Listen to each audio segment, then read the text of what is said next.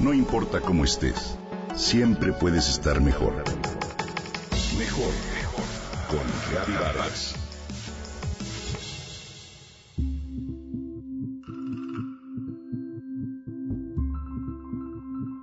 Hay dos formas de ejercer el poder, vía la fuerza o vía la seducción.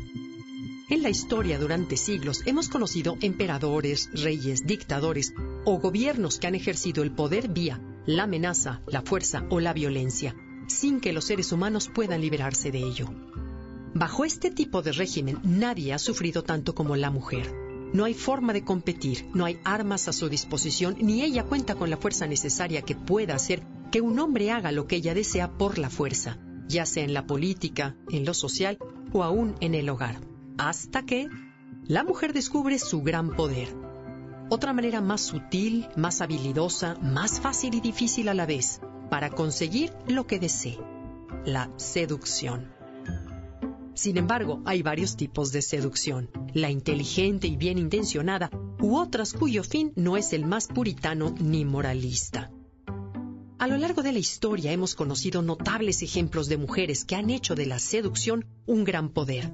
Cleopatra, Elena de Troya, Mata Hari, Josefina Bonaparte, Eva Perón o Marilyn Monroe, para mencionar algunas, y que nos han dejado claro que, a través de su belleza, de su inteligencia, de su capacidad de hipnotizar y de su astucia, enamoraron a los hombres a sus pueblos e incluso varios de ellos llegaron a renunciar a su poder por ellas.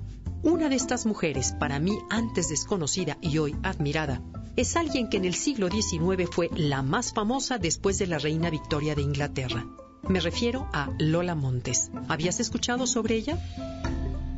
Una mujer que dentro de sus enormes oscuridades hay mucho que aprenderle, en especial su coraje y resiliencia para reinventarse, para sobreponerse de todas las adversidades por las que pasó, la cárcel, la pobreza, el rechazo social, la edad y el hecho de que a pesar de que no tenía talento alguno para bailar, era capaz de llenar los teatros más importantes del momento. ¿Cómo le hacía?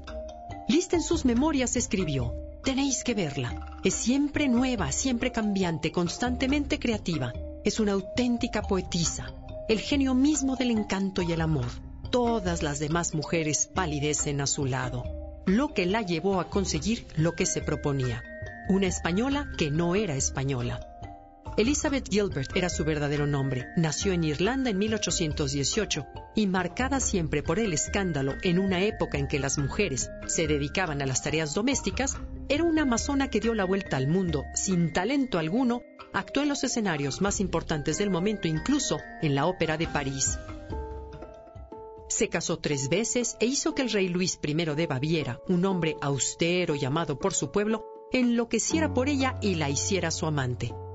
El rey Luis la colmó de regalos, de un título nobiliario, de un gran palacio con servidumbre, de joyas, regalos. Lola comenzó a interferir en las decisiones de gobierno, lo que tanto enojó al pueblo de Múnich.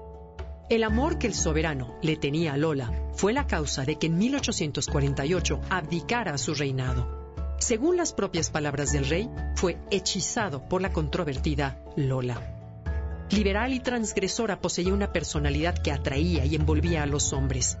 Lograba todo de aquel al que ella le echaba el ojo para sacar algo, como contratos, que la presentaran ante la sociedad, que la prensa crítica hablara bien de ella, que la protegieran, que le compraran sus caprichos, le pasaran una renta mensual y hasta contrajera matrimonio. No había nada que se le atravesara o impidiera llevar a cabo sus caprichos. Divina Lola una novela escrita por Cristina Morató que sin duda disfruté muchísimo y de la cual pude ver el gran poder que las mujeres tenemos una vez que nos decidimos a ejercerlo.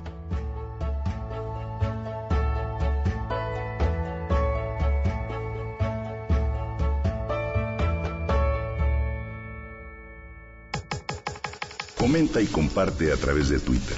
Gaby-Vargas. Gaby-Vargas. No importa cómo estés, siempre puedes estar mejor. Mejor, mejor. Con Vargas.